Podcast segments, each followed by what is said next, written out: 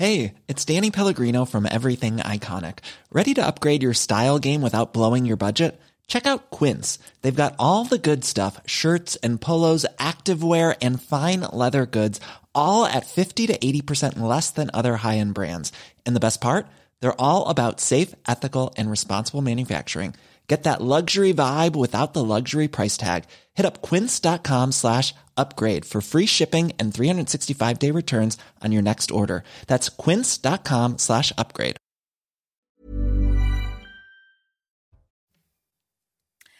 Bienvenue à tous au programme de Midi News, une guerre de civilisation. C'est en tous les cas l'expression de plus en plus utilisée par certains pour décrire la situation euh, explosive et pas seulement au Proche-Orient, mais dans le monde entier.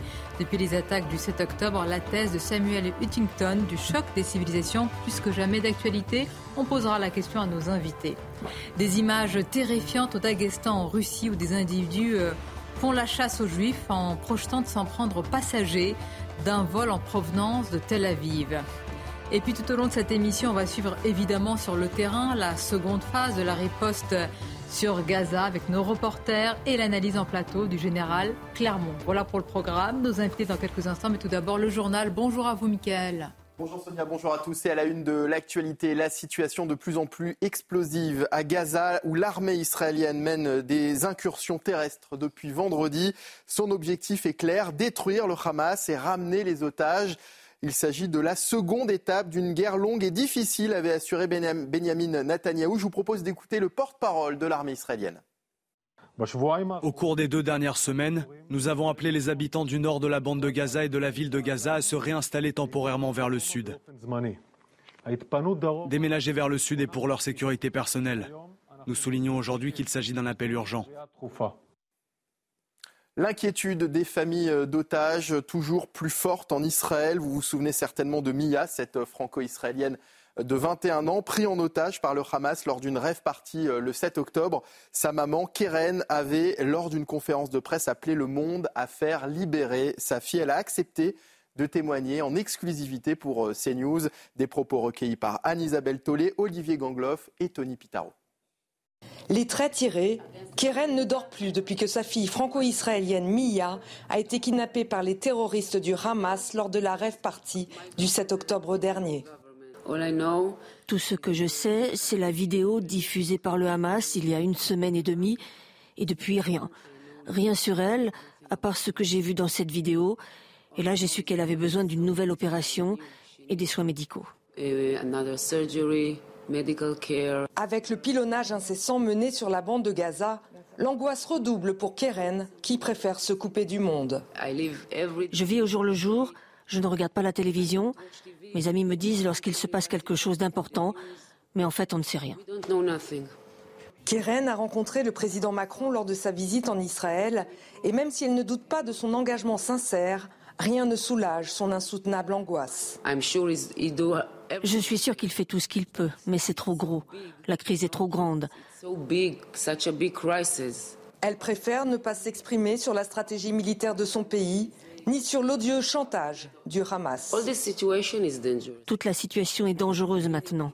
Chaque minute est dangereuse. Nous vivons un grand danger.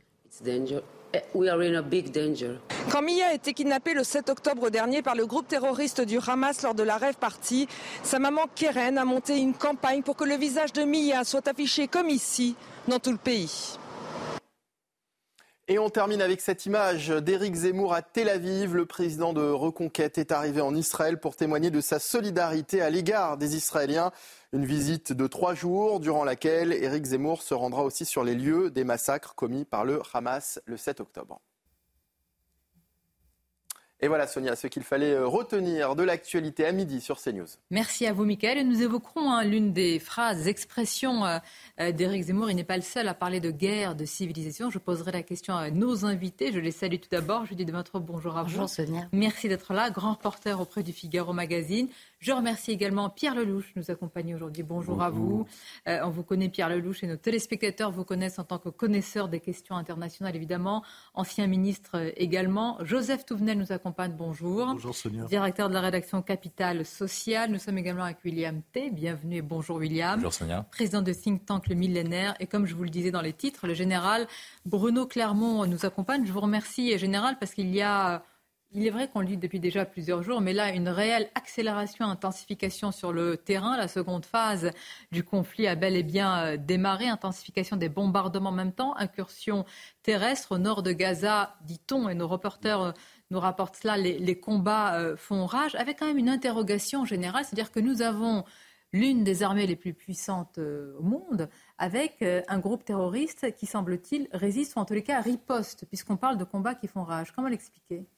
On a eu, pour la première fois, ou en tout cas dans ce type de conflit, une, guerre de haute intensité asymétrique, dans laquelle on a d'un côté une armée classique équipée de matériel lourd, de chars, de l'artillerie, euh, des moyens du génie, euh, qui, a été structurée pour combattre des États, et en face, on a une armée de terroristes qui sont essentiellement des fantassins, avec des lance-roquettes anti-chars, avec des fusils d'assaut extrêmement déterminés et qui sont en grande quantité, puisqu'on estime qu'à l'intérieur de la bande de Gaza, il y a entre 30 et 50 000 euh, terroristes qui vont euh, livrer la bataille euh, contre les, armées de Tsahal. Avec une situation inédite, Pierre Lelouch, rappelons-le, voici une armée qui intervient sur une bande de terre qui n'est pas extrêmement grande, avec des otages qui y sont, avec d'autres points, d'autres fronts qui sont extrêmement chauds. On parle évidemment du côté du, Hezbollah. Est-ce qu'une telle situation aussi inédite, c'est déjà, vous l'avez déjà connue par le passé pour une telle armée? non. Moi, j'ai connu des, guerres euh, interétatiques à répétition euh, dans la région. Euh, des incursions au Liban qui ont mal tourné pour Israël, des incursions à Gaza qui ont mal tourné aussi. C'est pour ça qu'ils avaient, après la conquête de Gaza par Hamas, à l'issue d'élections en 2006 et d'une guerre civile contre l'OLP quand même, pour rappeler que Hamas a pris le contrôle du territoire euh, par la violence contre l'OLP. Euh, après ça, les Israéliens se sont contentés d'incursions à répétition, quatre fois avant celle-ci, euh, mais toujours de façon la plus courte possible. Et le reste du temps, ils ont essayé de bâtir une espèce de, de, mur autour. Ils croyaient beaucoup à la technologie, et même ils ont un peu l'ubris technologique de la Startup Nation, etc.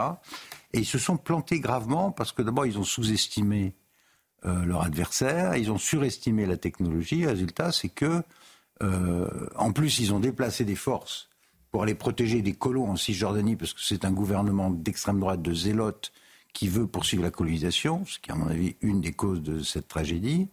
Et donc ils ont déplacé leur euh, ligne de défense et les civils se sont retrouvés tout seuls pendant six heures ce qui a donné lieu à cette euh, énorme pogrom de masse où 1400 civils ont été massacrés. C'est comme s'il y avait 10 000 Français en France, chez eux, égorgés, euh, brûlés, dans des conditions abominables. Donc le choc est énorme parce que Israël, sa raison d'être depuis, depuis Théodore Herzl, depuis le 19e siècle, c'est de servir de refuge pour que les pogroms s'arrêtent définitivement. Or là, il y a eu des pogroms à l'intérieur d'Israël, donc là, le choc est fondamental euh, à l'intérieur d'Israël.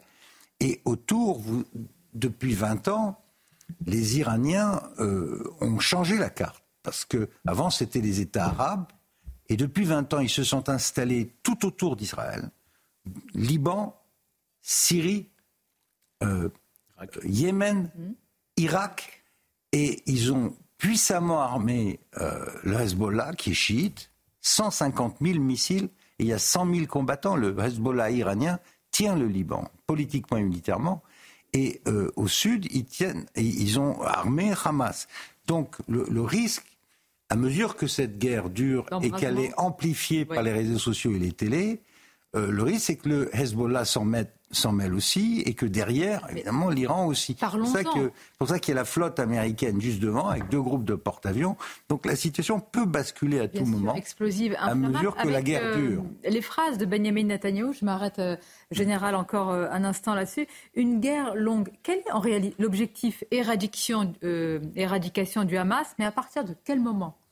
Benjamin Netanyahu pourra revenir en disant le Hamas a été éradiqué, on arrête. Est-ce qu'il y a un objectif de guerre encore plus précis que le simple, la simple expression éradication du Hamas Alors, Si on écoute le chef d'état-major des armées israéliennes, le général Alevi, il n'utilise plus le terme éradiquer.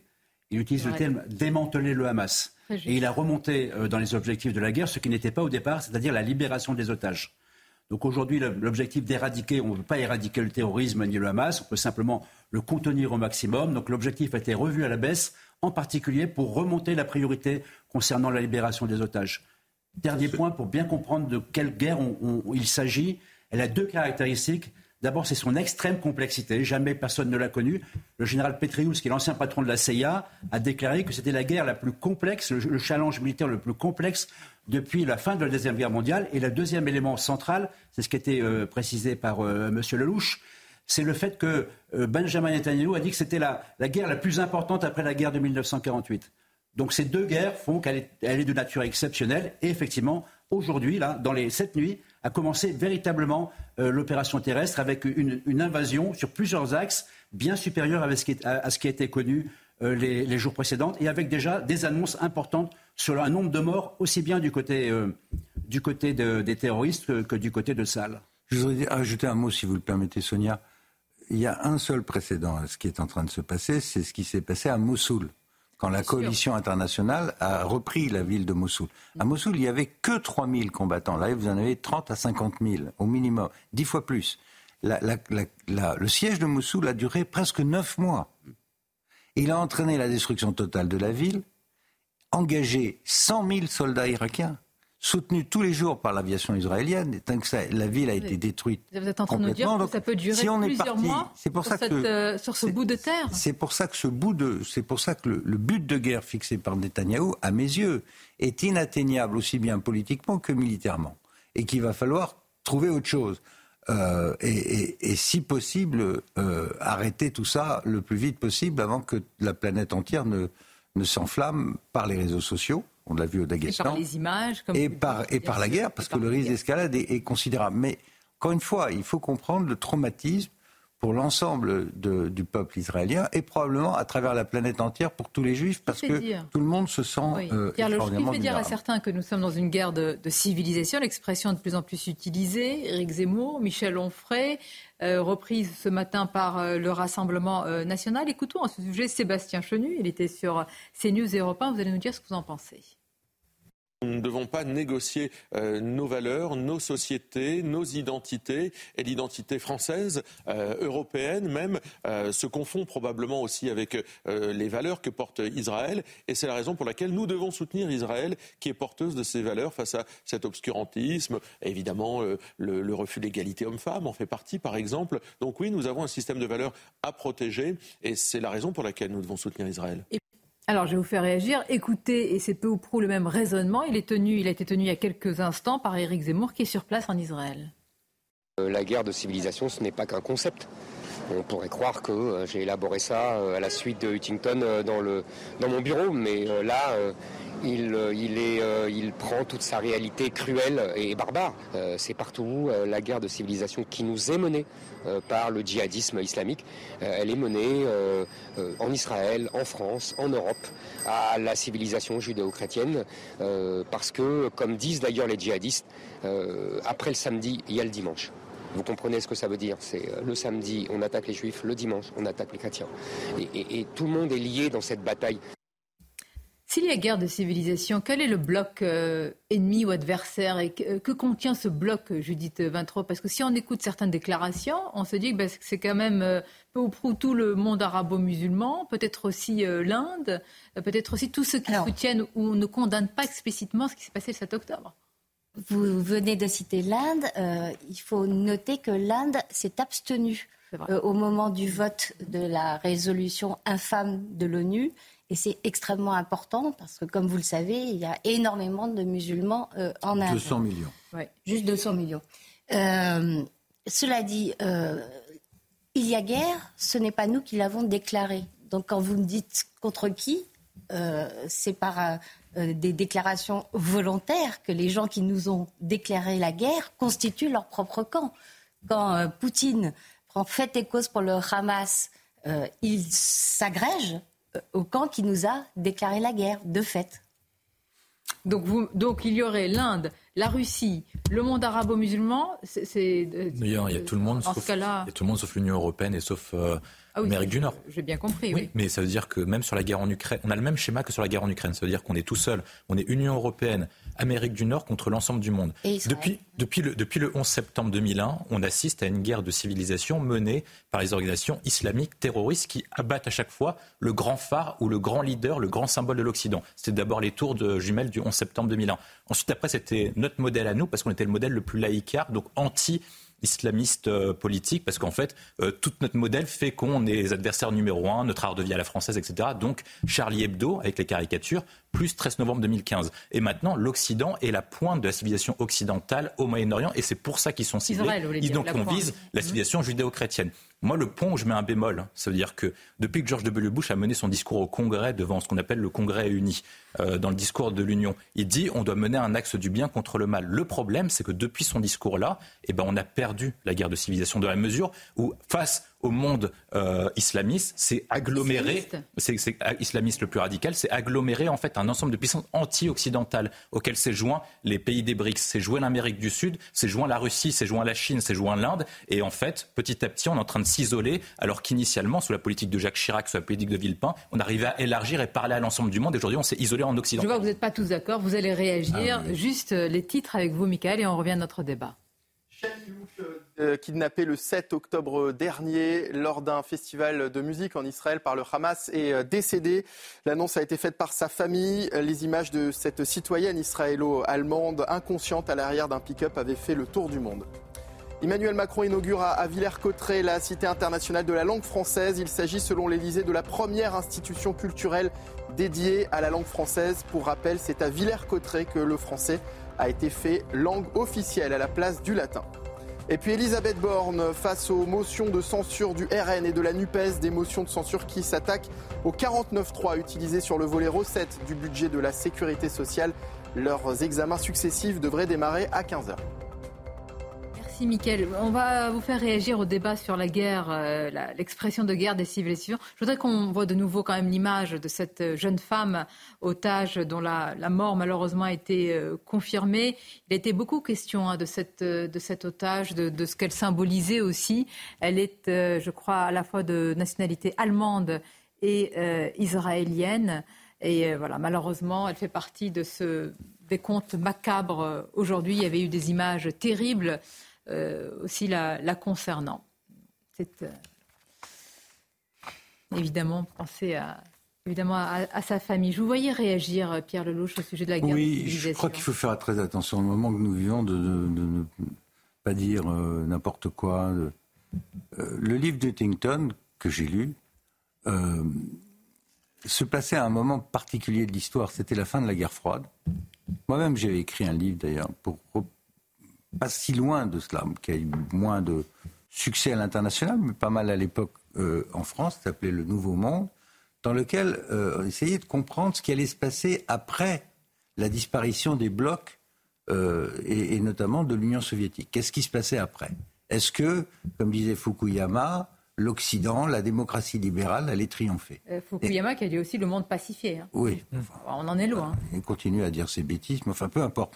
Euh, le, fond du sujet, c'est que, bien entendu, l'une des forces qui allait renaître après euh, l'Union soviétique, c'était d'autres choses. C'était le nationalisme, c'était la religion, c'était les intérêts nationaux.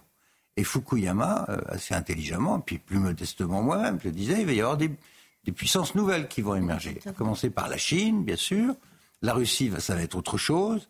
Euh, et l'islam. Et l'islam par le biais de l'immigration. Et, l'islam, pourquoi l'islam et l'islamisme? Parce que malheureusement, on a assisté à un immense ratage des expériences post-coloniales, notamment dans le monde maghrébin, euh, dans l'Afrique subsaharienne. Euh, les décolonisations n'ont pas donné le résultat espéré, c'est-à-dire la prospérité, l'éducation, etc. Bien au contraire, vous avez eu hmm. des dictatures et en face uniquement comme alternative la religion, l'islamisme radical. Donc il y a une poussière. un peu éclairé, comme en Tunisie avec Bourguiba, si je peux me permettre. Oui, oui, oui, mais Bourguiba. l'éducation aussi. Mais, le successeur de Bourguiba, Ben Ali, a été renversé et, et, remplacé par qui? Par les frères musulmans. Donc la poussée islamiste encouragée à un moment par l'argent du pétrole. Il faut voir le rôle de l'Arabie saoudite à ce moment-là pour disséminer l'islamisme euh, saoudien, salafiste, dans le Sahel, dans le Maghreb, euh, ensuite le Qatar avec euh, Al Jazeera. Donc il y a eu cette poussée islamique pendant toute cette période. Ces pays ensuite ont changé d'avis. Est-ce qu'on y peut encore quelque chose? Moi j'ai l'impression que vous décrivez une sorte de tsunami aujourd'hui et qu'il n'est plus possible de revenir en arrière. Quand Netanyahou dit le camp de la lumière et des ténèbres, quand vous voyez que la rue arabe, on est obligé de l'essentialiser, soutient évidemment la, Palestine et ne dit... Y compris en Europe. Y compris en Europe. Où il y a plus de 30 millions de musulmans en Europe. Tout à fait. et 30 millions en Russie. Exactement. Joseph Touvenel Alors, à la fois c'est une guerre de civilisation, mais en fait c'est trop simpliste. D'un côté, on peut dire qu'on a une civilisation, c'est euh, l'islamisme radical. De l'autre côté, quelle est notre civilisation? Qu'est-ce qui correspond entre les bâtisseurs de cathédrales et les wokistes? C'est-à-dire que nous-mêmes, on n'a pas de en Occident, on n'a pas de. pardon, les, les wokistes ne sont pas avec l'Occident bah, pourtant, ils chez nous, pourtant ils développent chez nous. Ce sont, ce sont les produits, malheureusement, de la civilisation américaine. Ok, mais ce, Absolument. ce sont les, ce sont les premiers dans les manifestations. il est hein, trop simpliste de dire choc de deux civilisations. J'en vois une, qui est une civilisation guerrière qui veut avancer, et de l'autre côté, je vois plutôt des civilisations ah avec des différences essentielles. Cela dit, on regarde qu'il n'y a pas que le monde arabe. Si on prend ces derniers jours ce qui, ce qui se passe, on a vu l'aéroport, ce ne sont pas des Arabes. Et pourtant, c'est la chasse aux Juifs qui est déclenchée. On a, vu, on a vu l'Arménie avec les Turcs. On a vu au Sénégal, il y a deux jours, euh, déterrer le corps d'un jeune parce qu'il était soupçonné d'être homosexuel et ce corps a été brûlé. C'est-à-dire que ça dépasse largement le monde arabe. Oui, on a une civilisation islamiste radicale qui fait la guerre aux autres civilisations, parce que moi, je ne me reconnais pas dans le wokisme, mais je me reconnais dans la chrétienté. On va en parler, pardonnez-moi. Priorité sur le terrain, je ne peux pas laisser attendre nos reporters, notamment Régine Delfour, sur, euh, si je peux dire, la ligne de front. Vous êtes à, quelques kilomètres à peine euh, de Gaza. Régine, alors, le général Clermont et, vous sur le terrain, hein, vous nous confirmez cette intensification, cette seconde phase de la riposte. Qu'est-ce que vous pouvez nous en dire, Régine? Oui, absolument, euh, Sonia, je vous confirme cette intensification. En fait, euh, elle a débuté, les deux incursions ont débuté euh, jeudi et vendredi et se sont accélérées dans la nuit de vendredi à samedi. Et en fait, nous sommes à moins de 2 km de la bande de Gaza au, nord-est. Je ne peux pas vous donner précisément notre position, mais alors, vous le voyez sûrement sur les images de Thibault, il y a pas mal de fumée dans ces villes qui sont en face de nous, ces villes de la bande de Gaza. On entend des tirs de mitrailleuses lourde, donc il y a des combats au sol, il y a énormément aussi de euh, bombardements. Euh, Tsahal a annoncé qu'ils avaient euh, frappé plus de 600 cibles du Hamas, hein, notamment des dépôts d'armes, des dizaines de positions de lancement de missiles anti-chars, et puis aussi ils ont frappé une position du Hamas avec plus de 20 terroristes à l'intérieur. Cette nuit, il y a eu aussi d'autres fronts, notamment au niveau du Liban, puisqu'il y a eu des, comment, des roquettes lancées par le Hezbollah, et puis il y a eu aussi en Cisjordanie, dans la région de Jénine, des euh, infiltrations avec des terroristes. Et là, ça a dû aussi intervenir. Mais pour le moment, nous, là où nous sommes, nous entendons euh, effectivement euh, ces bombardements d'une façon intense. Pour le moment, nous n'avons pas encore eu, nous, une alerte. On en a eu il y a à peu près une heure. Merci à vous, Régine Delfoy, envoyée spéciale près de la ligne de front. On vous retrouvera, Régine, tout au long de nos éditions. Vous parlez de ces images au Daghestan, qui est une enclave musulmane en Russie. Des dizaines d'individus, vous allez le voir, ont envahi le terminal d'un aéroport euh, pour aller s'en prendre à, des voyageurs en provenance de Tel Aviv qui étaient en escale. C'est une véritable chasse aux juifs. Il n'y a pas d'autre mot. On marque une courte pause et on se retrouve pour euh, l'analyse de ces images terrifiantes. À tout de suite. Israël annonce donc que c'est la seconde phase du conflit qui est en, cours. On va en parler avec nos invités, le général Clarbon. Et tout d'abord, évidemment, sur ce sujet, les titres avec vous, Michael. Absolument. L'armée euh, israélienne a lancé depuis ce week-end la seconde phase de son opération militaire dans la bande de Gaza. La nuit dernière encore, des combats intenses ont eu lieu. Tsahal assure avoir tué des dizaines de terroristes barricadés dans des bâtiments et des tunnels. 60 interpellations et 9 policiers blessés après l'assaut d'un aéroport au Daghestan. Hier, une foule dense et compacte, drapeau palestinien à la main, s'en est pris dans l'enceinte de l'aéroport à des passagers en provenance de Tel Aviv. Et puis un phénomène météo exceptionnel et explosif va frapper la France. La tempête Ciaran devrait arriver en milieu de semaine et atteindre son intensité maximale ce jeudi avec des vents pouvant atteindre les 150 km/h, prévient Météo France. Au nord de Gaza, les combats font rage. Il y a des incursions terrestres, des bombardements, euh, clairement une intensification euh, des, bombardements et des combats. Général, est-ce qu'on peut parler de seconde phase? Pourquoi est-ce que Tsahal insiste sur euh, aujourd'hui ce, basculement? Tsahal est très attentif à la communication. Étonnamment, il y a beaucoup de choses, beaucoup de communication de la part de Tsahal. Ça vise à rassurer la population israélienne après l'offense, l'attaque, le désastre du 7 octobre. Donc tout ce que fait Tsahal, Tsahal l'annonce en partie, en tout cas dit ce qu'il peut dire. Là, effectivement, il y a eu euh, dans l'offensive terrestre, il y a eu quelques premiers raids qui ont été menés à partir de, jeudi, euh, des raids essentiellement nocturnes, de peut-être quelques dizaines, euh, cinquantaines de, véhicules blindés. Et depuis dimanche, on a, ils ont passé une étape supplémentaire dans cette offensive terrestre, puisque c'est plusieurs axes qui sont, plusieurs colonnes qui rentrent à l'intérieur de, de la bande de Gaza, et surtout maintenant ils combattent deux jours. Donc il y a celles qui rentrent et puis celles qui sortent plus. Il y a des colonnes qui sont rentrées dimanche, qui sont toujours au combat. Il y a des combats de jour aujourd'hui à l'intérieur de la bande de Gaza, avec une stratégie qui vise apparemment, euh, selon les informations qu'on a, à, isoler le, nord de Gaza, donc avec un axe, euh, une poussée qui rentre par le nord de la bande de Gaza, et une poussée qui rentre juste au sud de la ville de Gaza, de manière à bloquer, tant, que faire se peut, euh, le Hamas, à les obliger à sortir de leur tunnel et à les combattre avec, de l'artillerie, avec, avec des blindés, avec des fantassins.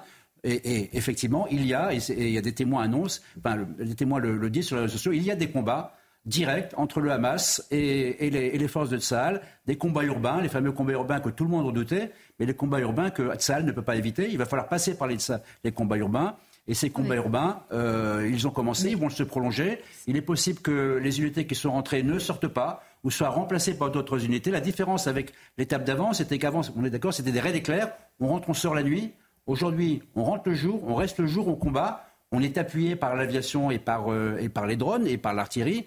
Donc ce sont vraiment des combats de haute intensité qui peuvent durer et effectivement qui peuvent augmenter en fonction des résultats obtenus, avec une priorité, bien sûr, en tête dans la tête de Tsahal, c'est euh, limiter euh, les morts côté soldats israéliens. Et alors il y a une annonce, moi je ne sais pas ce qu'est ce vaut l'annonce, mais il y aura évidemment déjà des morts du côté soldats israéliens. Et évidemment, et faire en sorte d'épargner la vie des otages. Donc c'est une équation quasiment impossible, mais euh, ça allait déterminer. L'opération terrestre a vraiment commencé. Euh, elle a commencé jeudi, elle s'intensifie. D'ailleurs, c'est ce que dit le porte-parole, c'est l'intensification des opérations terrestres. Général, vous avez dit évidemment ça ne peut pas faire l'économie de perte. Ça veut dire, Pierre Loge, qu'en termes d'image, c'est une guerre aussi d'image et psychologique, vous allez avoir le retour de soldats morts cercueil de soldats morts. Pas forcément les otages, malheureusement, qui vont en venir, on l'espère tous, mais c'est. Euh, des bombardements et une, image de Gaza euh, presque anéantie, hein, parce que pour ce petit bout de terre, euh, à un certain moment, ça, va être. c'est ça, un cocktail explosif en termes d'image et d'opinion publique aussi. Voilà, le piège de Hamas s'est refermé. Hmm. tout ça, ça servait à choquer en profondeur la société israélienne, réussi a tué le maximum de gens, réussi, et a déclenché une riposte extrêmement violente. C'est le cas, 8000 morts en quelques jours. Et ensuite, à faire perdre à Israël la guerre de, du, dire la guerre de l'opinion publique mondiale. On est en train d'assister à quelque chose de pire. C'est qu'on est en train d'assister à une mondialisation de l'antisémitisme. La chasse aux juifs qu'on a vue hier au Daghestan, est, extrêmement grave. Euh, l'assassinat, la tentative d'assassinat contre un, diplomate israélien en Chine, vous avez des poussées euh, partout, amplifiées par les réseaux sociaux. C'est la première fois que vous avez une guerre qui se joue sur les réseaux sociaux avec, avec une. On n'est plus. On plus dans la, dans, dans la passion, on est dans le passionnel. Et quelque chose de gravissime est en train de se passer, Sonia. C'est que cette guerre, elle, est, elle, elle a cessé d'être politique pour devenir religieuse c'est devenu pour la rue arabe une affaire de religion. Et c'est ça qui est grave. Avec des gouvernements arabes, c'est ça que je voulais dire tout à l'heure sur cette histoire de, guerre de civilisation, des gouvernements arabes sont les premiers tétanisés par leur propre rue. Parce que eux, ils savent ce que c'est que les frères musulmans. Les frères musulmans ont en effet une doctrine de conquête globale. El-Sisi les a combattus, hein, Bien sûr. Euh, Hamas, dans sa charte, qui est une émanation des frères musulmans pour la Palestine, dit aucune négociation, nous, on détruit l'État d'Israël et ce sera un émirat islamique du fleuve jusqu'à la mer. C'est clair, c'est écrit, j'invite les téléspectateurs à, télécharger la charte tout est écrit. C'est vrai aussi, à chaque fois que les, les frères musulmans ont pris le pouvoir quelque part, il y a eu des centaines de milliers de morts. En Algérie, rappelez-vous quand même, le, le fils... 100 000 morts. Bien sûr. Euh, après, la, il y a eu la conquête du pouvoir en Tunisie avec Enarda, il y a eu la conquête du pouvoir en Égypte avec Morsi. Et donc, ces, ces régimes arabes sont tétanisés. C'est pour ça qu'ils ne savent plus où se mettre. Là, ils défendent la Palestine en, ayant conscience qu'ils défendent un, une organisation, le Hamas, qui veut leur propre perte. Sans parler de l'Iran, qui est chiite, et qui veut aussi leur perte. Vous nous donc, décrivez un paysage... donc c'est pour ça que j'ai du mal à parler de guerre de civilisation parce que bah, on a affaire à des États arabes qui sont de facto nos, nos, nos, alliés. On a un problème avec l'islamisme radical. Je suis à la Et attention à ne pas transformer ça en guerre mondiale contre le monde arabe. Ce serait une erreur magistrale. Il faut trouver la voie moyenne. Elle est difficile, mais elle doit être trouvée. Judith Vintraud. Pierre Lelouch a parfaitement raison de dire que la plupart des régimes arabes euh, redoutent par-dessus tout cette guerre de civilisation et ne veulent pas entrer dedans. N'empêche qu'elle a été déclarée, elle a été déclarée par les frères musulmans et elle reçoit une adhésion considérable, même s'il faut toujours se méfier, par exemple, euh, des manifestations euh, pro-palestiniennes en Turquie, dans quelle mesure le régime paye-t-il les gens ou leur donne Lui-même, il est frère musulman, Erdogan. Oui, oui, je parle de la rue là. Hein. je parle des régimes et je parle de la rue. Vous pensez qu'il faut la payer pour descendre en solidarité euh, avec la Palestine? Ah, Écoutez, dans, dans, certains cas, euh, ça aide. Euh, rappelez-vous quand même notre, notre étonnement à tous quand il y a eu ce printemps arabe. Il n'y avait pas de slogan mort à Israël, mort aux Juifs dans les manifestations de rue dans les pays euh, où il y avait des tentatives de révolution. Il n'y en avait pas. Avant la prise de pouvoir, avant la prise de pouvoir par les islamistes. Vous avez parlé d'une mondialisation. Donc, tout, ce que je veux dire, c'est que le fait que la plupart des États arabes euh, et, et, la plupart des États dans les populations, une partie de la population souhaite cette guerre, que les États, eux, ne la veuillent pas, n'empêche pas de parler de guerre de civilisation. Malheureusement, oui. Euh, euh, vous parlez de la mondialisation de l'antisémitisme, Pierre Lou, je vais vous faire réagir à la fois aux images et au contexte. C'est-à-dire, il faut se rendre compte que, c'est, en plus, c'est un aéroport. Rappelons quand même que nous sommes dans une zone normalement euh, sécurisée, qu'ils vont jusqu'au tarmac, qu'ils veulent aller chercher, il n'y a pas d'autre mot, extirper de l'avion des passagers en provenance de Tel Aviv qui étaient en escale alors, il faut reconnaître que la police est euh, fort heureusement euh, intervenue rapidement, que les, que les, personnels navigants ont pu aussi euh, s'interposer. Tout cela est résumé par Marine Sabourin. Ces hommes déterminés viennent de pénétrer illégalement sur le tarmac de cet aéroport, scandant des phrases anti-israéliennes. Leur objectif, s'en prendre aux passagers de ce vol en provenance d'Israël qui devait faire escale.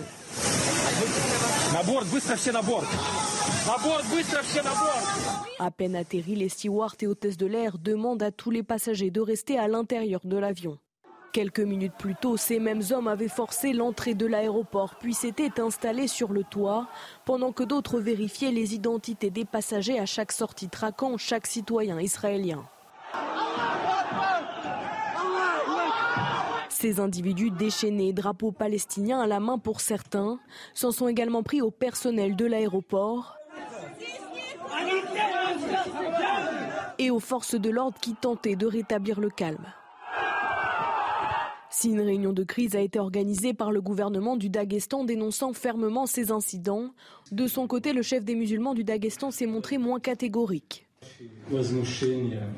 Nous comprenons parfaitement votre indignation.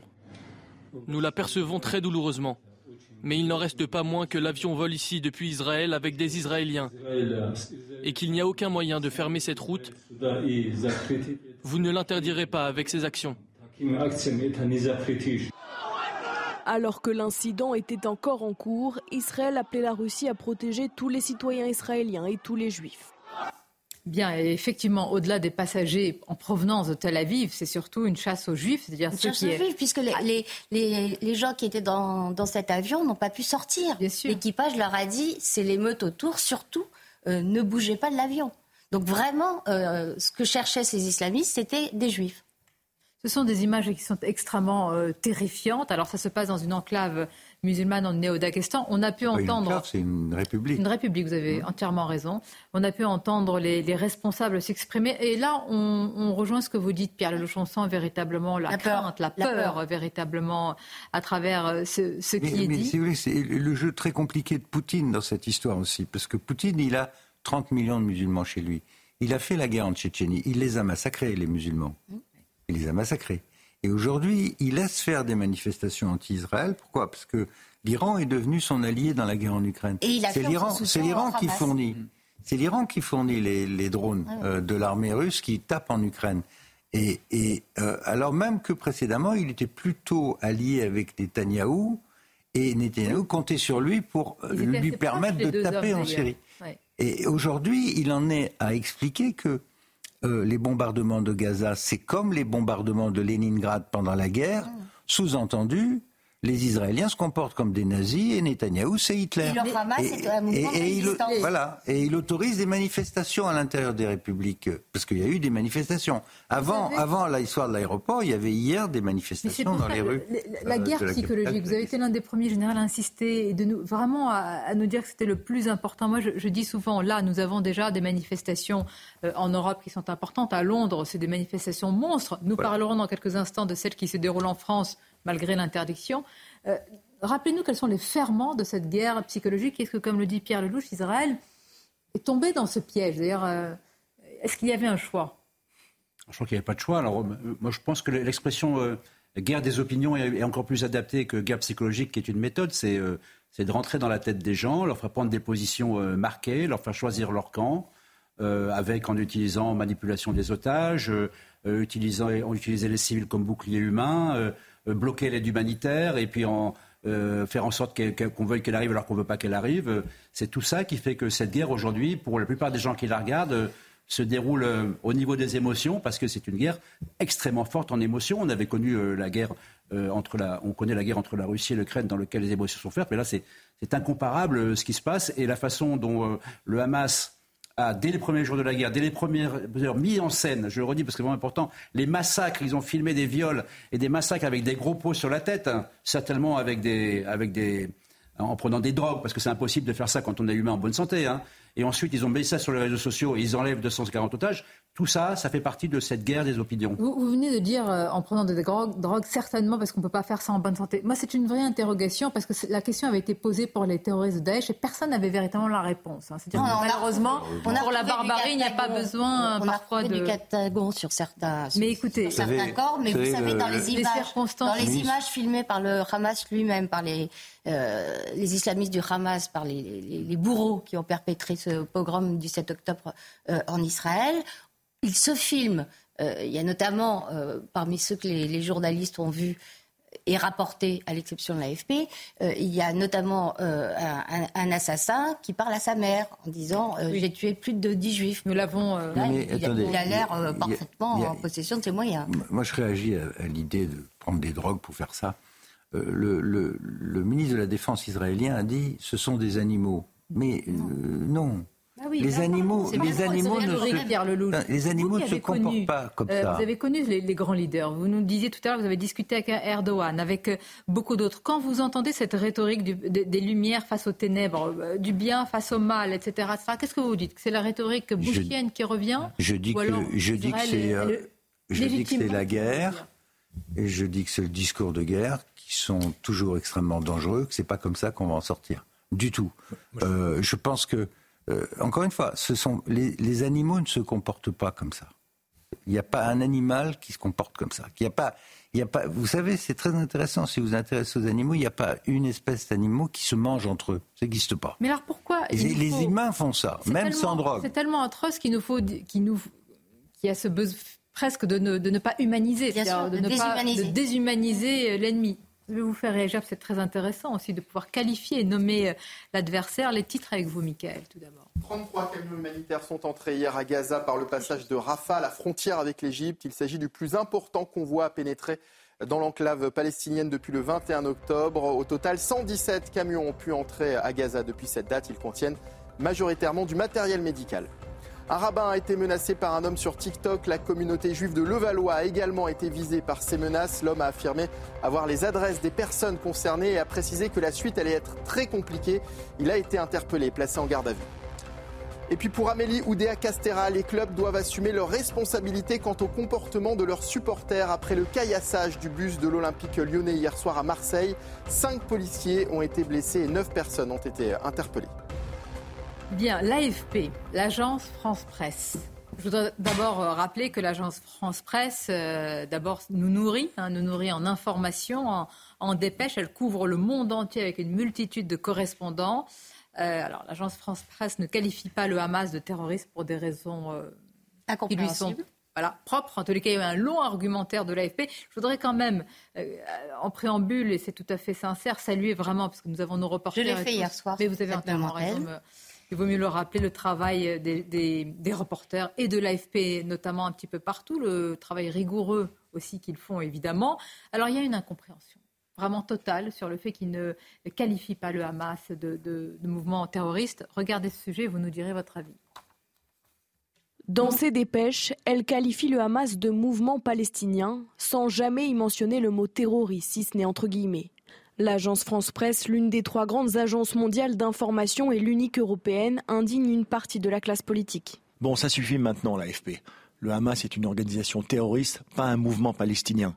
Osez dire le réel, l'organisation terroriste Hamas. Votre banalisation du terrorisme est ignoblement dangereuse. La présidente du Rassemblement national à l'Assemblée, elle, parle de complaisance avec l'islamisme. Dans les trois semaines que nous venons de vivre, il y a eu un effet révélateur des complaisances et même parfois des compromissions avec l'islamisme d'une partie du monde politique, journalistique, associatif, culturel. Quelques heures plus tard, l'AFP a réagi dans un communiqué.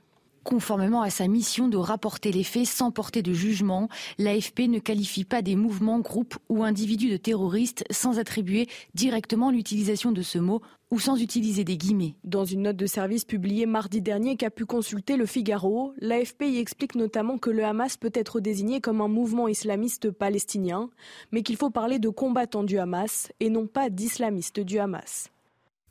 Alors comment vous avez réagi les uns et les autres? C'est très très choquant.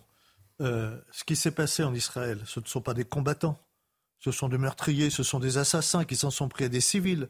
Des combattants ce sont des gens qui combattent, qui sont, font partie d'une armée, qui ne s'en prennent pas aux, civils, qui ne s'en prennent pas aux enfants, qui n'égorgent pas. Qui il faut avoir conscience qu'on a coupé des mains, qu'on a coupé des têtes, qu'on a arraché des yeux à des civils, à des gens sans défense. C'est absolument choquant que l'AFP parle de combattants du Hamas. Ce sont des terroristes ce sont des assassins, ce sont des bourreaux, et on ne peut pas renvoyer dos à dos.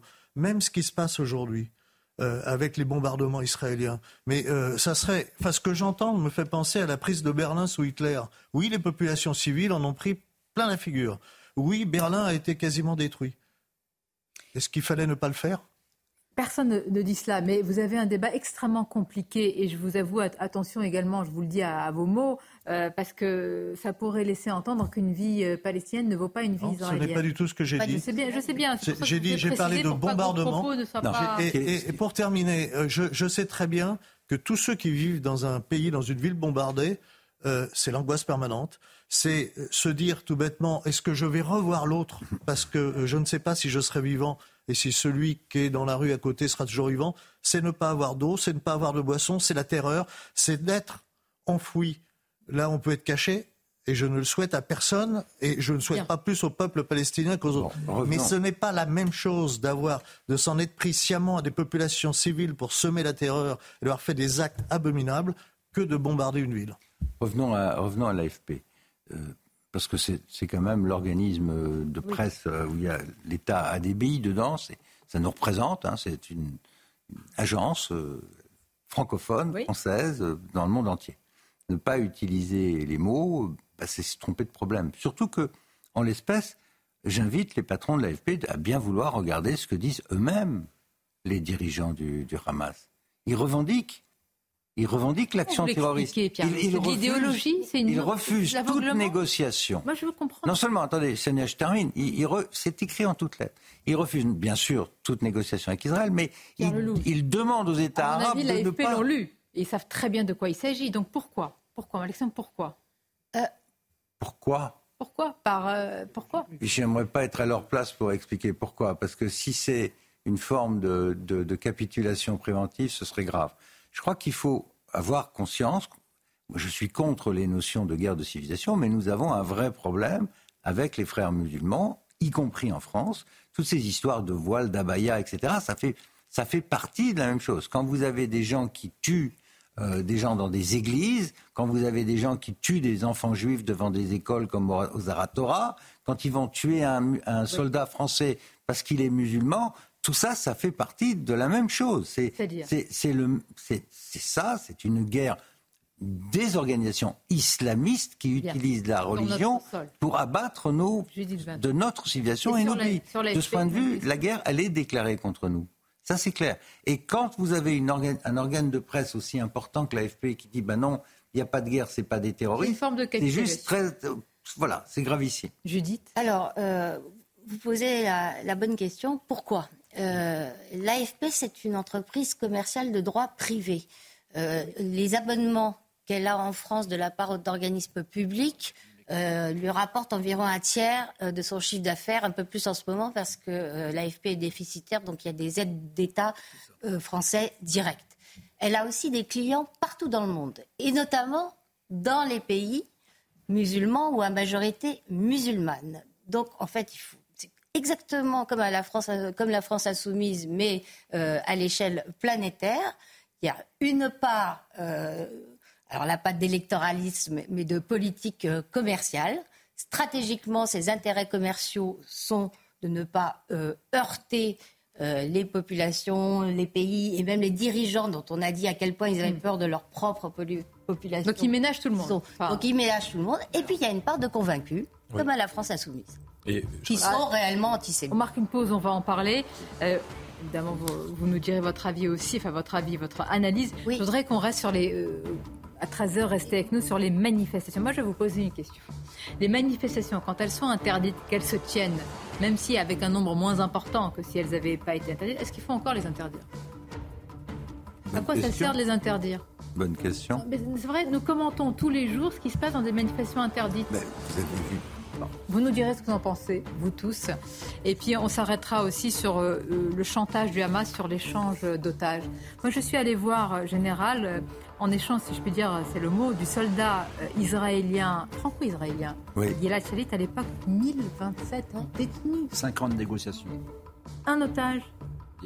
Mais là, il demande tous les, il demande tous les prisonniers de tous les, de tous les prisonniers.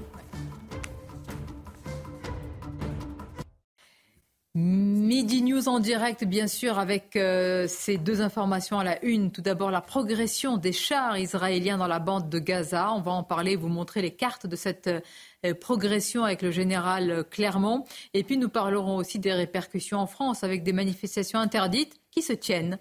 Mais tout d'abord, le journal. Rebonjour à vous, cher Michael. Rebonjour Sonia, bonjour à tous. Shani Louk, kidnappé le 7 octobre euh, par le Hamas dans un festival de musique en Israël, est décédé. L'annonce a été faite par sa famille. Les images de cette citoyenne israélo-allemande inconsciente à l'arrière d'un pick-up avaient fait le tour du monde. 33 camions humanitaires sont entrés hier à Gaza par le passage de Rafah à la frontière avec euh, l'Égypte. Il s'agit du plus important convoi euh, à pénétrer dans l'enclave palestinienne depuis le 21 octobre, alors que dans les hôpitaux, les besoins grossissent de jour en jour. C'est un sujet d'Adrien Spiteri. Au pied de ce camion, ses employés réceptionnent des dizaines de cartons devant l'hôpital de Canyonès au sud de la bande de Gaza. À l'intérieur, de l'aide médicale livrée par le Comité international de la Croix-Rouge. C'est une goutte d'eau dans l'océan, mais c'est le troisième camion que nous déchargeons aujourd'hui. Hier, nous avons également livré du matériel pour l'hôpital à Nadjar à Rafah et l'hôpital européen. Une aubaine pour l'établissement alors que les blessés continuent d'affluer.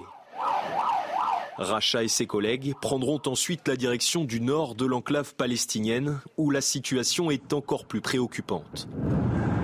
Dans Gazaville, les bombardements de l'armée israélienne s'intensifient dans cet hôpital déjà saturé, de nombreux civils viennent se réfugier. Le nombre de résidents à l'hôpital se situe approximativement entre 12 000 et 14 000 personnes. Ce chiffre évolue chaque jour. En plus des services de l'hôpital et de l'unité de soins intensifs, Nous avons près de 60 patients ainsi que 800 blessés qui sont soignés au service des urgences. Dans les hôpitaux de la ville, les médicaments et matériels manquent. Certaines opérations chirurgicales sont désormais réalisées sans anesthésie. Et puis en France, euh, l'homme qui a menacé le rabbin et la communauté juive de Levallois a été interpellé et placé en garde à vue. Le rabbin visé, Michel Sarfati, avait en 2003 été victime d'une agression antisémite. Je vous propose de l'écouter. Nous savons pertinemment que euh, le nombre de signalements antisémites sur les réseaux est beaucoup plus élevé euh, de manière colossale que les agressions physiques. Euh, et ça, à ce jour, les institutions juives n'ont d'autre moyen que de demander aux hébergeurs de surveiller les, les propos antisémites et voilà, Sonia, ce qu'il fallait retenir de l'actualité à 13h sur CNews. Merci à vous, Mickaël. Nos invités, le général Bruno Clermont est avec nous, Joseph Touvenel, William T, Judith Vintraube, Pierre Lelouch. Je n'ai pas rappelé le titre de l'un de vos ouvrages, Pierre Lelouch, qui est euh, Circonstance, la guerre euh, sans fin. Justement, cette guerre, ce conflit, cette riposte qui se décline sur le terrain général, Voyons les cartes et la progression des chars israéliens. On n'a pas parlé aussi d'une donnée euh, fondamentale, ce sont les, souterrains, évidemment, les tunnels en dessous de Gaza, peut-être détruits en partie par les bombardements, mais quand on parle de cette profondeur incroyable de ces tunnels, on se dit qu'ils vont jouer aussi euh, euh, un élément central dans ce qui se prépare, ce qui se joue. Bah, ça, fait 30 ans qu'ils construisent des tunnels, hein. c'était même devenu une activité principale financé par le Hamas, la, construction de tunnels. Donc il y a vraiment une ville souterraine. Et par l'Union européenne. Pardon. Et par l'Union européenne. Indirectement. Et, indirectement par l'Union européenne, exactement. Donc c'est effectivement une deuxième. Il y a deux batailles. Il y a la bataille en surface et puis la bataille dans les souterrains. Euh, les souterrains avec le risque évidemment euh, de, également de, tuer des otages qui sont euh, a priori dans, les souterrains. Donc pour l'instant, l'effort se, se, concentre dans la, cette nouvelle phase qui a commencé jeudi mais qui s'est intensifiée dimanche avec euh, peut-être cette fois-ci plusieurs milliers de soldats de salle, plusieurs centaines de, véhicules blindés, de pièces d'artillerie, d'engins du génie. Mais où, au général Dans les ruelles de Gaza Pour ceux qui connaissent. sur les réseaux sociaux, on voit, des, on, voit des, on voit des vidéos de chars de salle sur les, dans les axes principaux qui mènent à Gaza City. Donc il y a des combats aujourd'hui au sud de Gaza City.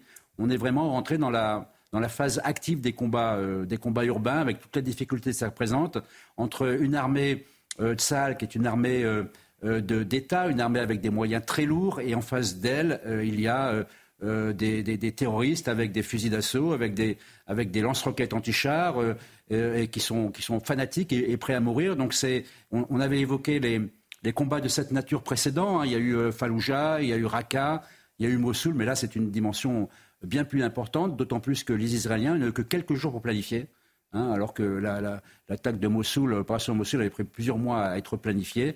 Donc là, c'est dans l'urgence, c'est dans, la, nécessité d'agir vite, en particulier pour, préserver la vie, pour tenter de préserver la vie des otages, euh, que, que ça a a lancé cette phase, qui est la deuxième. Donc on peut imaginer qu'il y aura une troisième. Hein. La, troisième, ça pourrait être quoi? Ça pourrait être une entrée encore plus importante d'un dispositif terrestre, de manière à vraiment prendre le contrôle, mais ça se fera progressivement, étape par étape. Pour l'instant, euh, c'est déjà une phase importante qui vient d'être passée avec cette, l'ampleur de ces opérations terrestres conduites à la fois le jour, à la fois la nuit. Et je terminerai en disant que ce n'est pas que des opérations terrestres. Hein. Il y a toujours de l'appui aérien, il y a toujours des drones, mais cette fois-ci, c'est coordonné entre les troupes au sol et, les, troupes euh, et, l'aviation. Et ça, c'est un savoir-faire que, que Tsal a développé, que les Occidentaux ont développé, qui permet de, d'augmenter l'efficacité des troupes au sol par de l'appui aérien. vous vous rendez compte, enfin vous le savez mieux, vous le savez autant que, que nous évidemment, les, images de bombardement, parce que là on rentre, pardonnez-moi l'expression, mais véritablement dans ce qui peut être appelé le dur de la riposte, dans toutes les télévisions, que ce soit Al Jazeera et d'autres. Pierre Louche, qu'est-ce que vous anticipez de ce qui peut se passer Là, on va parler dans quelques instants de manifestations un peu partout en Europe et dans le monde arabe. Mais est-ce que là, paradoxalement, on va avoir le carburant de toutes ces manifestations Évidemment. C'est fait pour ça. Vous noterez que la population gazaoui, elle n'est pas invitée à aller se réfugier dans les tunnels. Les tunnels, c'est pour les, combattants du Hamas. Euh, le Hamas a ses réserves de nourriture, euh, d'essence, euh, la propulsion des missiles, tout ça est souterrain. La population, elle n'est pas, elle pas invitée à se réfugier. est, elle est laissée sous les bombardements. Même l'Égypte n'a pas ouvert ah la bah, porte. Ah bah, hein. Surtout pas, parce que les Égyptiens, ils savent ce que c'est que le Hamas à l'intérieur du Sinaï. Jusqu'à ces derniers temps, il y avait des groupes euh, Hamas dans le Sinaï. Dernière chose dont les, les Égyptiens veulent, c'est pour ça qu'ils ferment la, la, porte à, à Rafah.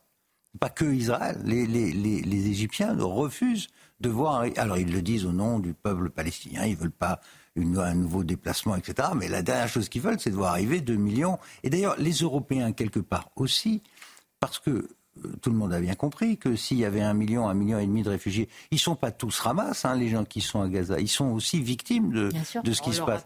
Donc ces gens-là, s'ils sortent, ils vont aller où euh, une déchet... puis, euh, de toute façon, ils sont tirés les, Européens, les Européens savent très bien qu'ils territorial.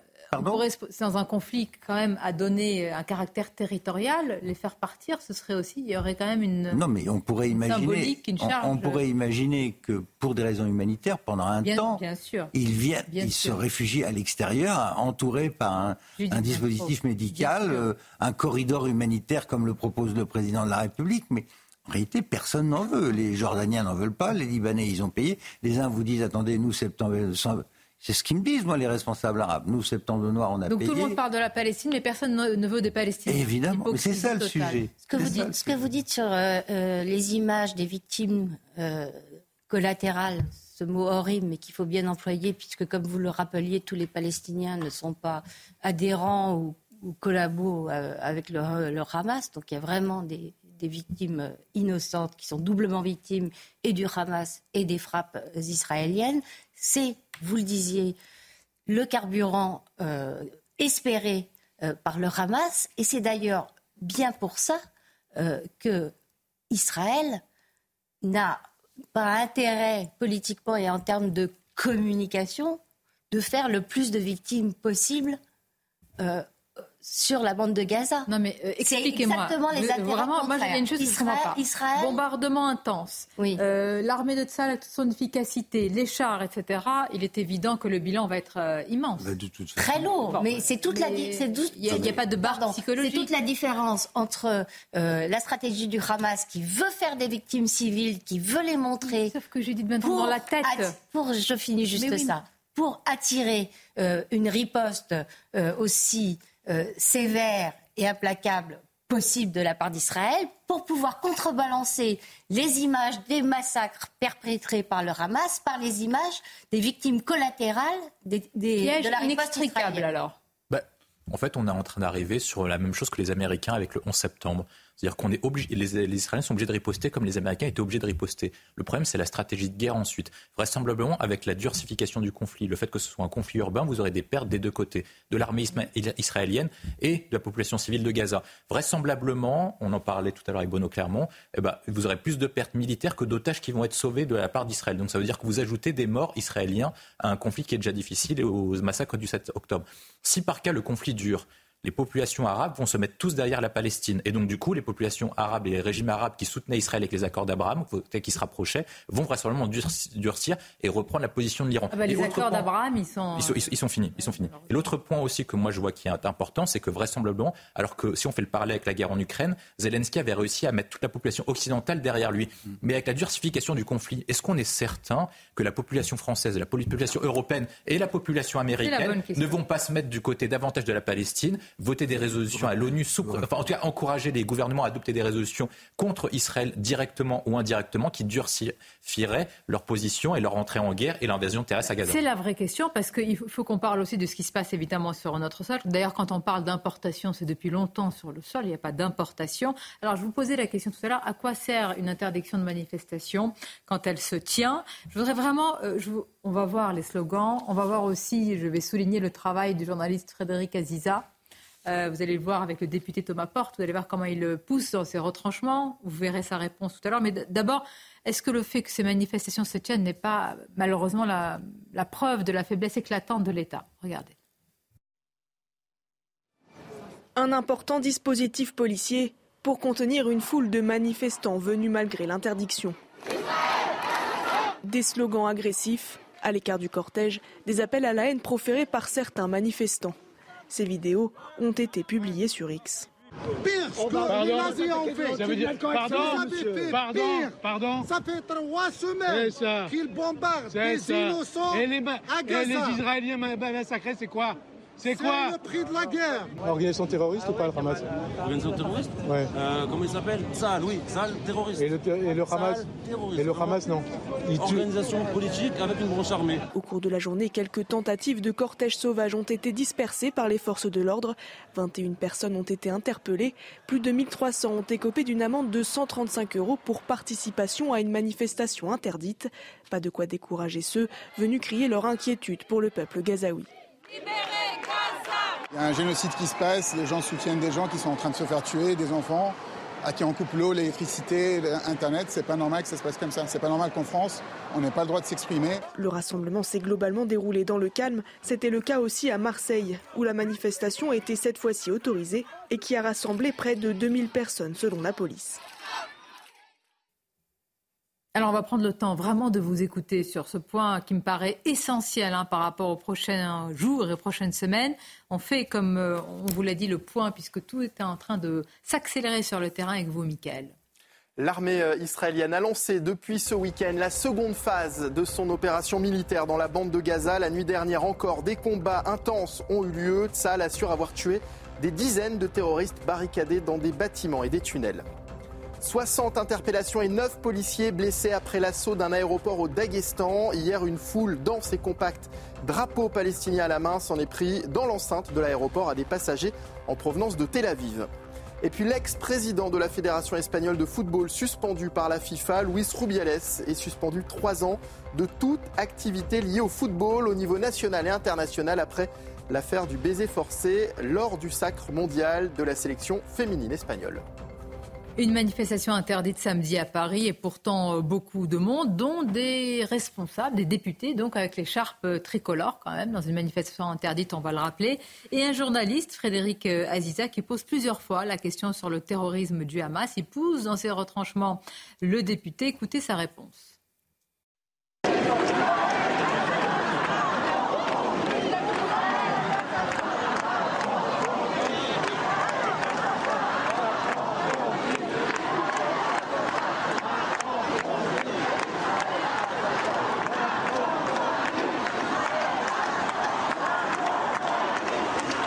vous êtes là, monsieur Porte On dénonce les crimes de guerre du gouvernement israélien. Et les massacres du Hamas On tous les crimes de guerre. Les massacres du Hamas Pardon Les massacres du Hamas Les massacres du Hamas On a condamné tous les crimes de guerre.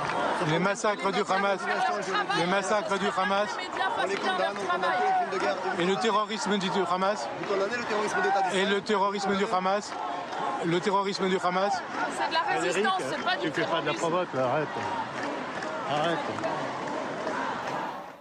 Alors, comme vous l'avez entendu, le député qui parle là du terrorisme d'État euh, d'Israël, c'est-à-dire qu'on est passé de crime de guerre à terrorisme d'État. Donc, il ne qualifie pas le Hamas de mouvement terroriste, mais il qualifie euh, le gouvernement israélien. Madame, euh, Madame Panot a dit que c'était un État colonial. Elle lui a dénié toute légitimité. C'est la ligne de, de ce parti. Je voudrais revenir à la stratégie du gouvernement par rapport à ça. On a vu avec quel point euh, le président de la République était inquiet, puisqu'il a mis 17 jours avant de se rendre euh, en Israël. C'est dire à quel point, entre-temps, on a vu l'assassinat de ce malheureux professeur, Bernard. Euh, donc la situation été extrêmement tendue en France. Moi, je suis l'auteur d'une loi qui a doublé les peines en cas de crime de haine raciste ou antisémite. En 2003, il y a 20 ans déjà, c'était au lendemain de la deuxième intifada. Donc la, rupture à l'intérieur de notre pays, elle, existe, elle est profonde, et depuis 20 ans, elle a été fortement amplifiée par les réseaux sociaux. Et les jeunes, c'est ça qu'ils écoutent toute la journée, c'est les réseaux sociaux. On interdit, on autorise. Vous au pouvoir aujourd'hui? Ah, Écoutez, le gouvernement a refusé de prendre ses responsabilités parce qu'est-ce qu'il a dit, le gouvernement? Les préfets. Il a dit les préfets. Mais c'est qui les préfets? Ah, Sinon, les représentants du gouvernement. Donc vous avez un gouvernement qui dit c'est pas moi qui vais interdire, ce sont les préfets, mais le préfet c'est aussi le gouvernement. Donc on va faire ça au, au, le Conseil C'est le Conseil d'État qui a dit à Darmanin non, il n'y a pas d'interdiction systématique et générale. C'est au préfet de décider au cas par cas. Ce qui est quand même. La... Non, mais vous avez raison. C'est une situation complètement ubuesque où tout le monde se défausse, à commencer par le juge administratif. Ah, ça, très sincèrement, euh, vous, pensez que ces, que ces interdictions Euh, on a un principe constitutionnel, c'est la liberté. Moi, je suis pour la liberté de manifester. Mais pas l'apologie du terrorisme. Après qu'on veille à ce qu'il n'y ait pas des propos antisémites, des actes, etc. Mais comment on veille? Mais ça, eh ben, pardonnez-moi, c'est la police qui va aller voir chaque, chaque pancarte non, mais, Oui, on pour dénier on juge. Si vous avez Allah ou Akbar, place de la République, ça donne en effet une raison d'interdire une manifestation. À Londres, il y a eu 100 000 personnes qui criaient Allah ou Akbar. Et pourtant, elle a été Et sur les grands boulevards à Paris, il n'y a pas si longtemps, j'ai entendu mort aux juifs. À Paris. Donc, effectivement, dans ce genre de cas, il faut interdire. Mais c'est pour ça que Darmanin, quelque part, il avait raison. Il vaut mieux interdire que de laisser euh, ces genres d'expressions se. alors, quand si on prend la décision d'interdire, et moi je suis très très réticent parce que je ne sais pas qui sera au pouvoir demain, et, si je suis contre ce pouvoir, je voudrais pouvoir aller dans la rue et le dire librement. Mais si je dis j'interdis les manifestations, alors je me donne les moyens de les interdire. Là, on a un aveu de faiblesse, mais, mais c'est le pire qui pouvait arriver. S'il vous plaît, je vous assure, comment vous faites? Comment vous faites? Des gens descendent dans la rue. Vous, policiers, vous, préfet, vous donnez l'ordre, vous, ministre de l'Intérieur. Non, mais Parfois c'est facile, mais je vous assure. Comment arrivent les gens? Comment arrivent les gens? Ils arrivent par des transports en commun. Ils arrivent. Si je ne peux pas gérer l'interdiction, alors je n'interdis pas. Oui, pendant les... Ah, Donc par faiblesse, on laisse faire. Je pense qu'il faut remarquer le courage de ce journaliste et, la terrifiante non-réponse. La terrifiante non-réponse. Frédéric, qui est sur euh, Radio, Radio J, effectivement. Ouais. Non, mais pendant la, à la fin du mouvement des Gilets jaunes, euh, les policiers avaient su interdire l'arrivée des gens sur les sites des manifestations. Absolument. À quel euh, prix en, euh, en, en, bloquant Oui, oui, mais avec quand même. oui. Je veux dire, c'était rude, pour le moins. Oui, mais enfin, si on veut interdire, on peut interdire. Oui, mais vous imaginez, dans ce contexte explosif, une telle rudesse pour interdire des manifestations? Je ne sais pas, hein, quelle, quelle, politique ce peut prendre... Nous dites, ce que vous nous dites, Sonia, c'est qu'on a une cinquième colonne non, je ne dis rien du tout, je vous pose des questions. Bah, c'est déjà pas mal. Mais c'est clair. Si on ne veut pas le voir, c'est clair que au-delà du problème palestinien, on a des gens qui haïssent notre pays, qui en profitent pour haïr, qui haïssent les juifs. Est-ce que moi, je suis choqué. personne présente dans cette manifestation est porteuse d'idéologie Je n'ai pas dit toutes, mais je dis qu'on a une cinquième. Ah, oui, Donc tous ceux qui viennent soutenir la Palestine sont porteurs d'une idéologie Non.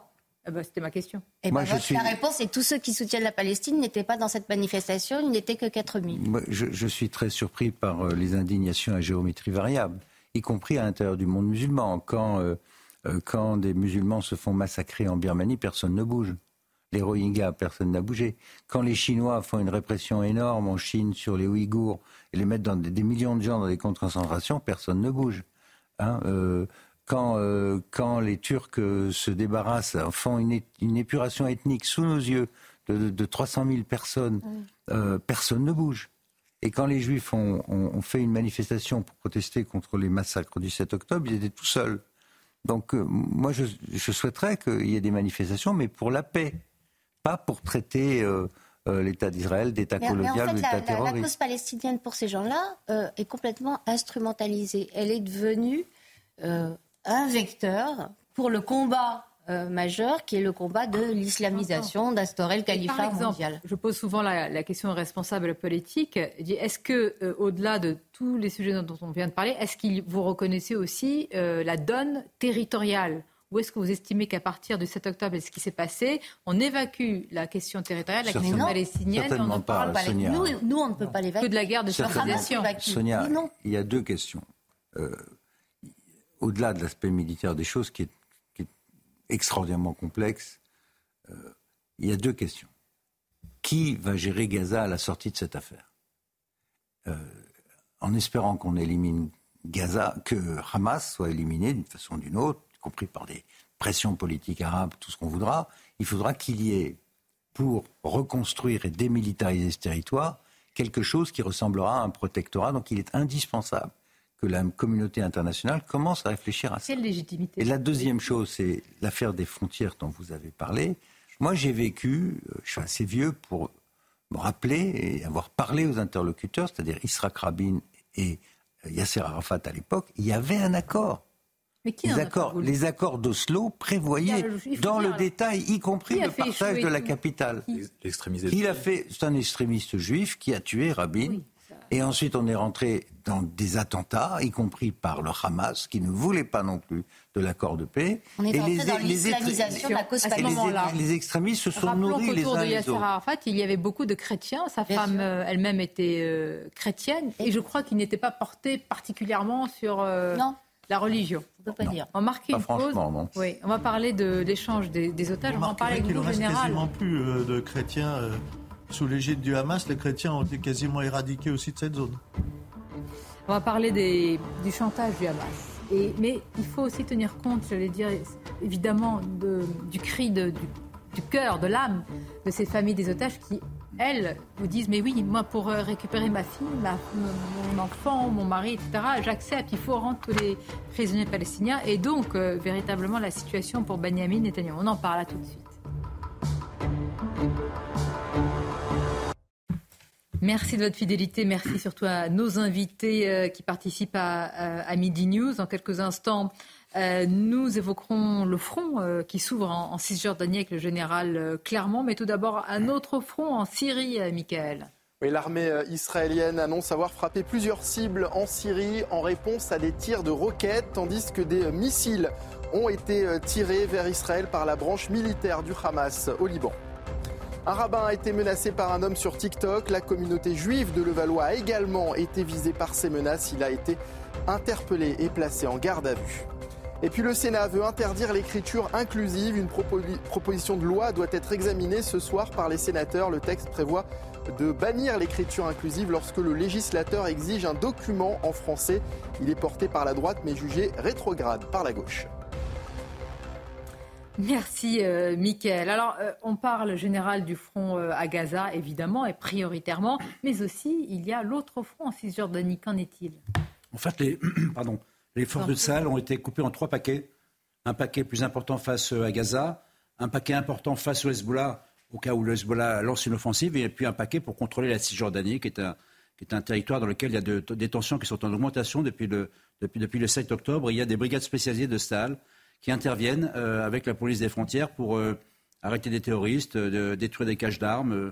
Il y a une opération, hein, une opération à, bas niveau, à bas bruit, mais permanente à l'intérieur de la, Cisjordanie avec, des arrestations, des morts, des combats limités. Donc pour l'instant, la Cisjordanie reste une, zone à, bas niveau de, tension, mais évidemment, la Cisjordanie peut s'enflammer. Ça peut être un, nouveau front pour, pour les, dans les semaines qui viennent peut s'enflammer, d'autant plus qu'il y a eu, on en a parlé, la France a condamné hein, euh, ce qui s'est passé autour d'un Palestinien qui a été tué par des euh, euh, colons sur place. Situation inflammable aussi sur. Oui, ça c'est le résultat malheureusement de la politique intérieure israélienne, des choix de Netanyahou de s'allier avec des mouvements absolument extrémistes, zélotes, beaucoup d'origine américaine d'ailleurs, avec des gens qui s'implantent en Cisjordanie sans aucune règle et qui sont extrêmement agressifs par rapport aux populations arabes. Donc c'est exactement l'inverse de ce qu'il faudrait arriver à faire et ce qui était prévu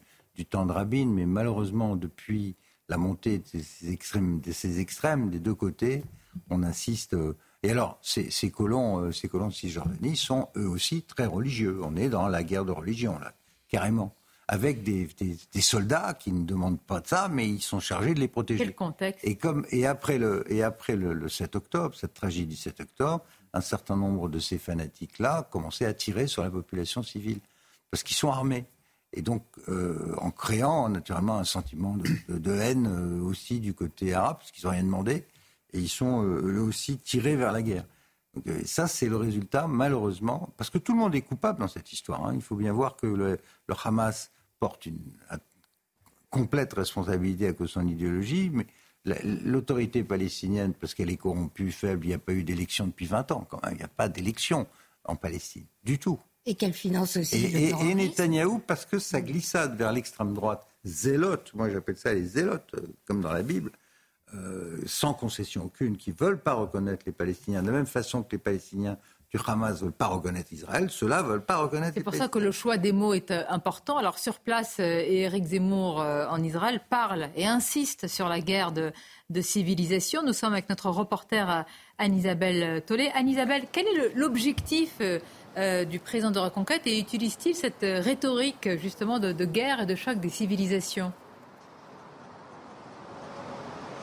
Absolument, Sonia. Euh, Éric Zemmour, hein, qui s'est euh, rendu ce matin, euh, dès ce matin, à la rencontre des familles d'otages, eh bien, n'a pas hésité d'abord à, manifester hein, sa plus grande solidarité et sa solidarité sans faille à l'égard de l'État d'Israël, mais aussi, bien sûr, à évoquer cette guerre de civilisation où il fallait très clairement choisir deux camps. On l'a dit. Éric Zemmour a fait tout comme Emmanuel Macron d'ailleurs. Il a préféré ouvrir cette visite de trois jours en rencontrant les familles d'otages. Il s'est ensuite rendu au centre médico-légal où il a été confronté non sans émotion à la difficile euh, identification des corps qui sont terriblement euh, meurtris et pratiquement euh, pas identifiables tellement les massacres ont été épouvantables à l'égard de ces Israéliens qui ont été massacrés hein, dans les dans les kibbutz.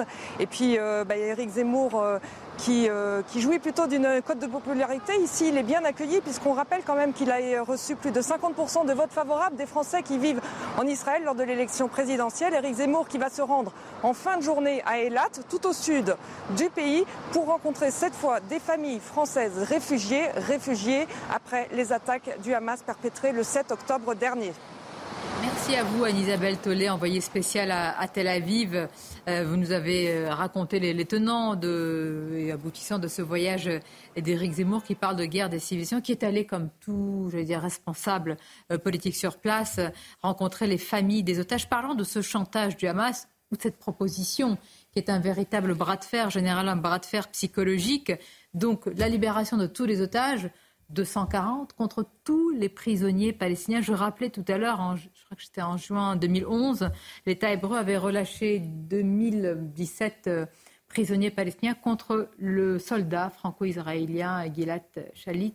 Évidemment, là, nous sommes dans une situation totalement différente. Comment aujourd'hui est-ce que le Benjamin Netanyahu évoque les otages? Avec parcimonie, en tous les cas. Il en parle pas beaucoup. disons qu'il n'en parlait pas du tout au début. Hein. Le 7 octobre, lorsqu'il lance les grands objectifs de la, de la guerre, euh, de la contre-guerre, de la, riposte au Hamas, il n'évoque pas la question des otages. Le gouvernement mettra quelques jours euh, avant d'évoquer la, question des otages et finalement c'est sous la pression de l'opinion publique israélienne et des, familles que la question des otages commence à sortir. Moi, je ne pense pas que ce n'est pas parce qu'il ne voulait pas en parler. Je pense qu'au départ, c'était parce qu'il ne voulait pas faire monter le prix des otages en en parlant. Mais sous la pression des opinions publiques et des familles, euh, la question des otages est devenue prioritaire dans l'opération. Et lorsque le chef d'état-major des armées israéliens a présenté l'opération, l'offensive terrestre qui a lieu, c'était il y a deux jours, il a dit que la priorité de l'offensive terrestre, c'était la libération des otages. Même devant le démantèlement de, le démantèlement du Hamas. Alors évidemment, je pense que c'est psychologique. Euh, les, deux vont ensemble, ou en tout cas, il, va falloir qu'ils démantèlent le Hamas. Mais maintenant, la, valeur qui est donnée dans l'opinion publique, dans les déclarations, dans l'attention portée aux otages a changé. Et c'est la raison pour laquelle, d'ailleurs, le Hamas en profite en disant, ben, puisque c'est comme ça, on, va faire des échanges d'otages. Pardon, je termine en disant que, les otages vont rester pendant tout le, fil de cette guerre, cette espèce de monnaie d'échange, cette, pression euh, psychologique mise euh, sur l'opinion publique. Donc c'est un atout central, euh, les otages pour la masse. Et, je pense que là, dans les bombardements qui sont en train de se dérouler, ils ont, vraiment intérêt à protéger, à garder le plus longtemps possible les otages comme euh, moyen de négociation euh, à la fin. Bien sûr, je voudrais qu'on insiste sur la mère de l'otage euh, Mia Shem, qui vit plus, qui ne dort plus, en attendant des nouvelles de sa fille. Et ces journées sont rythmées par les bombardements, parce qu'évidemment, toutes ces familles d'otages se disent comment on peut bombarder aussi. Mm. de manière aussi intensive, tout en voulant préserver la vie de ces otages. Regardez ce sujet. Les traits tirés, Keren ne dort plus depuis que sa fille franco-israélienne Mia a été kidnappée par les terroristes du Hamas lors de la rêve partie du 7 octobre dernier. Tout ce que je sais, c'est la vidéo diffusée par le Hamas il y a une semaine et demie, et depuis rien. Rien sur elle, à part ce que j'ai vu dans cette vidéo. Et là, j'ai su qu'elle avait besoin d'une nouvelle opération et des soins médicaux.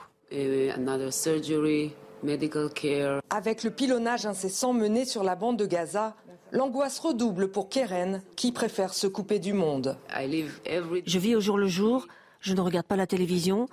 Mes amis me disent lorsqu'il se passe quelque chose d'important, mais en fait on ne sait rien. Keren a rencontré le président Macron lors de sa visite en Israël, et même si elle ne doute pas de son engagement sincère, rien ne soulage son insoutenable angoisse. Je suis sûr qu'il fait tout ce qu'il peut, mais c'est trop gros. La crise est trop grande. Elle préfère ne pas s'exprimer sur la stratégie militaire de son pays ni sur l'odieux chantage du Hamas. Toute la situation est dangereuse maintenant. Chaque minute est dangereuse. Nous vivons un grand danger. Quand Mia a été kidnappée le 7 octobre dernier par le groupe terroriste du Hamas lors de la rêve partie, sa maman Keren a monté une campagne pour que le visage de Mia soit affiché comme ici dans tout le pays. Bien, et tout cela arrive dans un contexte extrêmement euh, compliqué, puisqu'il y a eu une attaque au couteau euh, contre un policier à Jérusalem-Est. L'assaillant a été neutralisé, a été tué. Donc, à un moment vraiment de grande tension, hein, évidemment, dans, le pays. Il y a une question que, peut-être certains se posent. Euh, vous avez quand même 204 otages. il faut quand même une, logistique, il faut quand même les, conserver, il faut quand même, j'allais dire, les... comment en général on peut... Euh, dans une bande de terre qui est bombardée, qui est sous surveillance aujourd'hui, pouvoir avoir plus de 200 otages, qui est une monnaie, le mot est horrible, d'échange extrêmement importante pour le Hamas. Mais on a du mal à voir, euh, dans leur efficacité barbare, comment ils arrivent à s'occuper de ces otages. Et on a eu le témoignage d'une otage qui a été libérée, qui a, qui a témoigné, lorsque c'est vrai, pas vrai, je ne sais pas, en tout cas, la façon dont elle a présenté cette affaire, c'est qu'au départ, ils étaient regroupés par une cinquantaine puis après euh, par des paquets de 25, et après ils étaient dans des petits groupes, et que globalement ils étaient bien traités par le géolier, et qu'ils vivaient à peu près les mêmes conditions, les conditions de nourriture, les conditions sanitaires. Donc c'est pour ça que les, otages, c'est un, une valeur inestimable euh, pour le Hamas, et, ils vont les préserver autant que possible, euh, jusque le plus longtemps possible. D'accord, mais est-ce que euh, la, comment dire, la politique israélienne et la politique française, euh, alors américaine, je crois qu'il n'y a plus, hein, je crois, d'otages, si, encore des otages américains, parce qu'il y a ah, deux femmes. Le dernier point que je voulais dire, c'est que la particularité, alors là, je ne sais pas si c'était intentionnel ou pas, c'est qu'ils ont euh, prélevé des otages dont beaucoup sont des binationaux. Donc il y a une trentaine de nationalités qui sont présentes. D'où ma question. Euh, ce qui complique encore la, mm. situation parce que les chancelleries euh, veulent des contacts, les familles veulent des contacts. Donc ça, ça, ça, ferait une pression énorme sur, sur le gouvernement israélien. Et il y a d'ailleurs aussi, on, l'a appris, des équipes de forces spéciales de différents pays qui ont des otages et qui sont là pour conseiller, peut-être pour intervenir, on ne sait pas, mais qui sont là pour, pour, pour s'intéresser au sujet de manière concrète. Et chaque pays n'a pas le même principe, la même politique. Pierre Lelouch, quelle est d'ailleurs je peux dire, la, position française? Est-ce qu'on négocie, on paye ou est-ce qu'on ne doit pas en parler? On n'en parle pas. Ben, c'est évident. Parce qu'on fait toutes les choses que vous venez de dire. Bien. Eh ben, Mais vous savez, euh, euh, on dit que la France n'abandonne. Euh, on dit que la France n'abandonne pas ses enfants. Voilà. Hmm. Et puis, et puis après, il se passe, il se passe parfois des opérations militaires, parfois des négociations, parfois ça rate. Le négociateur en chef, c'est le Qatar? En l'espèce, oui. Les, Turcs ont essayé de s'ingérer. Vous savez que les Turcs abritaient à Istanbul une partie de la direction euh, du Hamas. Mais je crois que les Turcs, ces derniers jours, ont demandé poliment aux gens du Hamas de, quitter. Euh, donc ils restent seulement euh, au Qatar. Le Hamas reste au Qatar. et on a vu l'émir Tamim serrer à la fois la main euh, du ministre américain et recevoir Ismaël euh, Haniyeh. Euh, je voudrais, parce que je, je, suis frappé par, par l'ironie de l'histoire, la carrière de Netanyahou, elle a commencé avec une prise d'otage. C'est son frère. Rappelez-vous, à, à, NTB, ah. il y avait 254 otages à bord d'un avion d'Air France en 76. Et c'est son frère qui a mené l'opération et qui a été le seul mort israélien. Et c'est comme ça que Bibi Netanyahou a fait carrière avec le nom de son frère qui était un grand guerrier. Lui, il a été élu à chaque pas... fois. Hein. Oui, voilà. Mais je rappelle, il a été élu. Oui, mais lui n'est pas un militaire. Il n'est pas un Sharon ou c'est pas un Rabin. Euh, c'est un politique pur, mais il doit beaucoup à son frère et à l'affaire des otages où il y avait à peu près autant d'otages qui avaient été pris à l'époque par l'OLP. Effectivement, et je crois que son frère avait une figure de, quasi-héros ou de, ah oui. C'est un héros en Israël. Exactement. On va continuer à en parler. Les titres avec vous, Michael. Chalilouk, kidnappé le 7 octobre par le Hamas lors d'un festival de musique en Israël, est décédé. C'est sa famille qui l'a annoncé. Les images de cette citoyenne israélo-allemande inconsciente à l'arrière d'un pick-up avaient fait le tour du monde. 33 camions humanitaires sont entrés hier à Gaza par le passage de Rafah. Il s'agit du plus important convoi à pénétrer dans l'enclave palestinienne depuis le 21 octobre. Depuis cette date, 17 camions ont pu entrer à Gaza. Et puis pour Amélie Oudéa Castera, les clubs de foot doivent assumer leurs responsabilités quant au comportement de leurs supporters après le caillassage du bus de l'Olympique lyonnais hier soir à Marseille. Cinq policiers ont été blessés et neuf personnes interpellées. Merci à vous, Mickaël. Alors, ce sont des menaces extrêmement claires sur les réseaux sociaux. Un individu qui n'hésite pas à s'afficher à visage découvert et à menacer ouvertement sur son compte TikTok euh, et à s'en prendre à un rabbin euh, et à la communauté juive de Levallois et à Neuilly et au peuple élu, entre guillemets, car selon lui, personne ne bouge pour la Palestine. Alors l'homme explique tranquillement qu'il prend des précautions pour parler afin de ne pas être bloqué par TikTok. Hein. donc il, évite les écueils, mais il affirme avoir les adresses des personnes concernées, en clair, savoir où habitent toutes ces personnes juives et précise. La suite va être très compliquée. On regarde Dunia Tangour. On va s'adresser au... Salut. On a les adresses.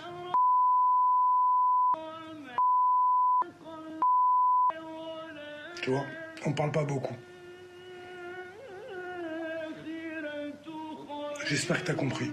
Le nom et l'adresse d'un rabbin divulgués sur les réseaux sociaux par cet homme interpellé ce week-end. Dans cette vidéo visionnée près de 30 000 fois, l'individu menace très sérieusement le rabbin. Des menaces de, de l'ordre de on a les adresses, indiquant des villes où le rabbin pourrait se trouver. Euh, on ne parle pas beaucoup, mais j'espère que tu as compris avant que cela devienne bien plus compliqué. Des menaces qui interviennent alors que plus de 700 incidents antisémites ont été recensés en l'espace de trois semaines seulement. Des actes qui visent désormais la communauté religieuse. Ce sont des hommes de foi euh, qui ne sont pas concernés normalement par ce type de comportement et se retrouver au plein milieu de menaces aussi graves et aussi dangereuses, aussi angoissantes, bien évidemment, c'est pas leur quotidien, mais euh, confiant, confiant parce que justement la police est intervenue, parce que la justice est saisie. Dans ces vidéos publiées sur TikTok, l'individu ciblait également des lieux de culte juifs, se filmant notamment devant des centres culturels israélites de la région parisienne. Bien, euh, Joseph vous avez des, des Français juifs. Certains sont repartis en Israël il y a quelques années. Ils ont fait leur alia, comme on dit, en se disant d'abord que pour plein de raisons c'était le moment, en espérant aussi peut-être plus de sécurité, paradoxalement, euh, en Israël. Imaginez aujourd'hui euh, ces, Français juifs qui ne se sentent ni en sécurité en France, qui ne n'imaginent plus revenir en Israël avec ce qui s'est passé, mais c'est terrible. Mais oui, c'est une angoisse existentielle. Ça peut se comprendre qu'ils soient partis parce qu'il y a des endroits euh, pas très loin d'où j'habite. Ah où euh, la communauté juive quitte la ville. Il y avait une très forte communauté. Il y a encore une école juive. En quelques années, j'ai vu les murs se monter, les barbelés s'installer, les caméras venir. C'était pas le fait du hasard. C'est pas pour faire joli. Hein. C'est parce qu'il y a une pression considérable. Et, et je suis même pas en Seine-Saint-Denis, je suis dans le Val-de-Marne. Hein. Mm. Euh, et donc, je comprends que ces gens qui peuvent pas vivre sans la menace euh, partent. Alors, il y a ce qui se passe avec la guerre en, Israël, mais la menace de la guerre, ça a toujours été depuis la création de l'État d'Israël. Et peut-être qu'ils se trouvent quand même mieux avec des voisins avec qui ils peuvent discuter, vivre dans la rue à peu près normalement, plutôt que d'être dans des endroits en France, c'est même plus des quartiers aujourd'hui, c'est parce que les quartiers, c'est les villes. C'est une défaite de dire ça qu'on puisse pas les euh, protéger. où ils ne peuvent pas sortir normalement, vivre normalement, aller à la synagogue normalement. Enfin, quand j'étais enfant, j'avais une synagogue pas loin de la maison. Il n'y avait jamais eu un policier armé et un militaire devant. Maintenant, j'ai toujours une synagogue pas très loin il y a des, gens armés qui la surveillent. C'est la dégradation. Quand Gérald Darmanin dit la main de l'État sera foudroyante, il avait dit foudroyante. Mais oui, mais les actes et les faits antisémites ne faut que se multiplier. Est-ce qu'on a vraiment les moyens d'assurer la protection des, Français juifs? Non, je pense que c'est une affaire, évidemment, pas mettre un, policier derrière, euh, chaque famille juive en France, c'est invivable et, impossible. Euh, non, le, drame que nous vivons aujourd'hui, c'est l'impact des réseaux sociaux. On est en train de voir. Pas une... enfin, les réseaux sociaux, c'est le tuyau, pardon. Hein. Non, non, mais le, non, mais le tuyau, il est, il est, il est phénoménal parce qu'il est transnational aujourd'hui. Quand vous voyez ce qui se passe même aux États-Unis aujourd'hui, aux États-Unis, où soi-disant, euh, euh, quand vous, quand vous vous voyez ce qui se passe à Hollywood, la montée de la haine anti-juive à l'intérieur même de quelque chose. On dénonçait l'antisémitisme de l'extrême gauche. C'est le produit de notre complaisance, de notre lâcheté, de notre faiblesse vis-à-vis de l'islamisme. Notre, notre, des, ceux qui étaient au pouvoir. le, problème, c'est que les euh, messages. Mais, mais, mais, partout. Beaucoup comme vous, vous l'avez dénoncé. Euh, au, depuis, de, menaces. Depuis combien de temps est-ce qu'il y a des, discours, euh, j'allais dire, qui flirtent avec l'antisémitisme, mais antisémites, par exemple, dans les universités Écoutez, depuis des Hamas, dans la charte de Hamas, il y a une référence au protocole des chasses de Sion. C'est un brûlot. la charte est un brûlot antisémite. Ce que j'essaye de dire, c'est que aujourd'hui, avec cette opération, relayé massivement dans le monde entier par les réseaux sociaux, on a affaire à une mondialisation du danger antisémite. il y avait un et il n'y a plus, et il y a plus un seul endroit au monde où la communauté puisse se dire euh, moi je suis juif à New York, je suis tranquille, ou en Californie. Je vois, euh, je lis la presse américaine, je vois ce qui se passe dans les universités américaines, dans le monde du cinéma aux États-Unis. L'angoisse. Euh, en Angleterre, où on crie Allah Akbar devant Westminster, 100 000 personnes. C'est hautement problématique, c'est très grave. Et effectivement, il faut une, une, volonté très forte des gouvernements pour arrêter ça. Ça, c'est sûr. L'émission était particulièrement euh, dense, euh, sombre. C'est l'actualité qui commande. Je vous remercie en tous les cas pour vos analyses éclairées. Merci Général. On se retrouve euh, demain on va, évidemment, pour les prochaines éditions, on va suivre vraiment au plus près du terrain ce qui s'y passe. L'occasion aussi de saluer le travail de nos reporters, Régine Delfour, Antoine Estève, Anne-Isabelle Tollet, tant d'autres, j'en oublie, mais merci beaucoup à vous. On vous retrouve demain et euh, nos éditions se poursuivent.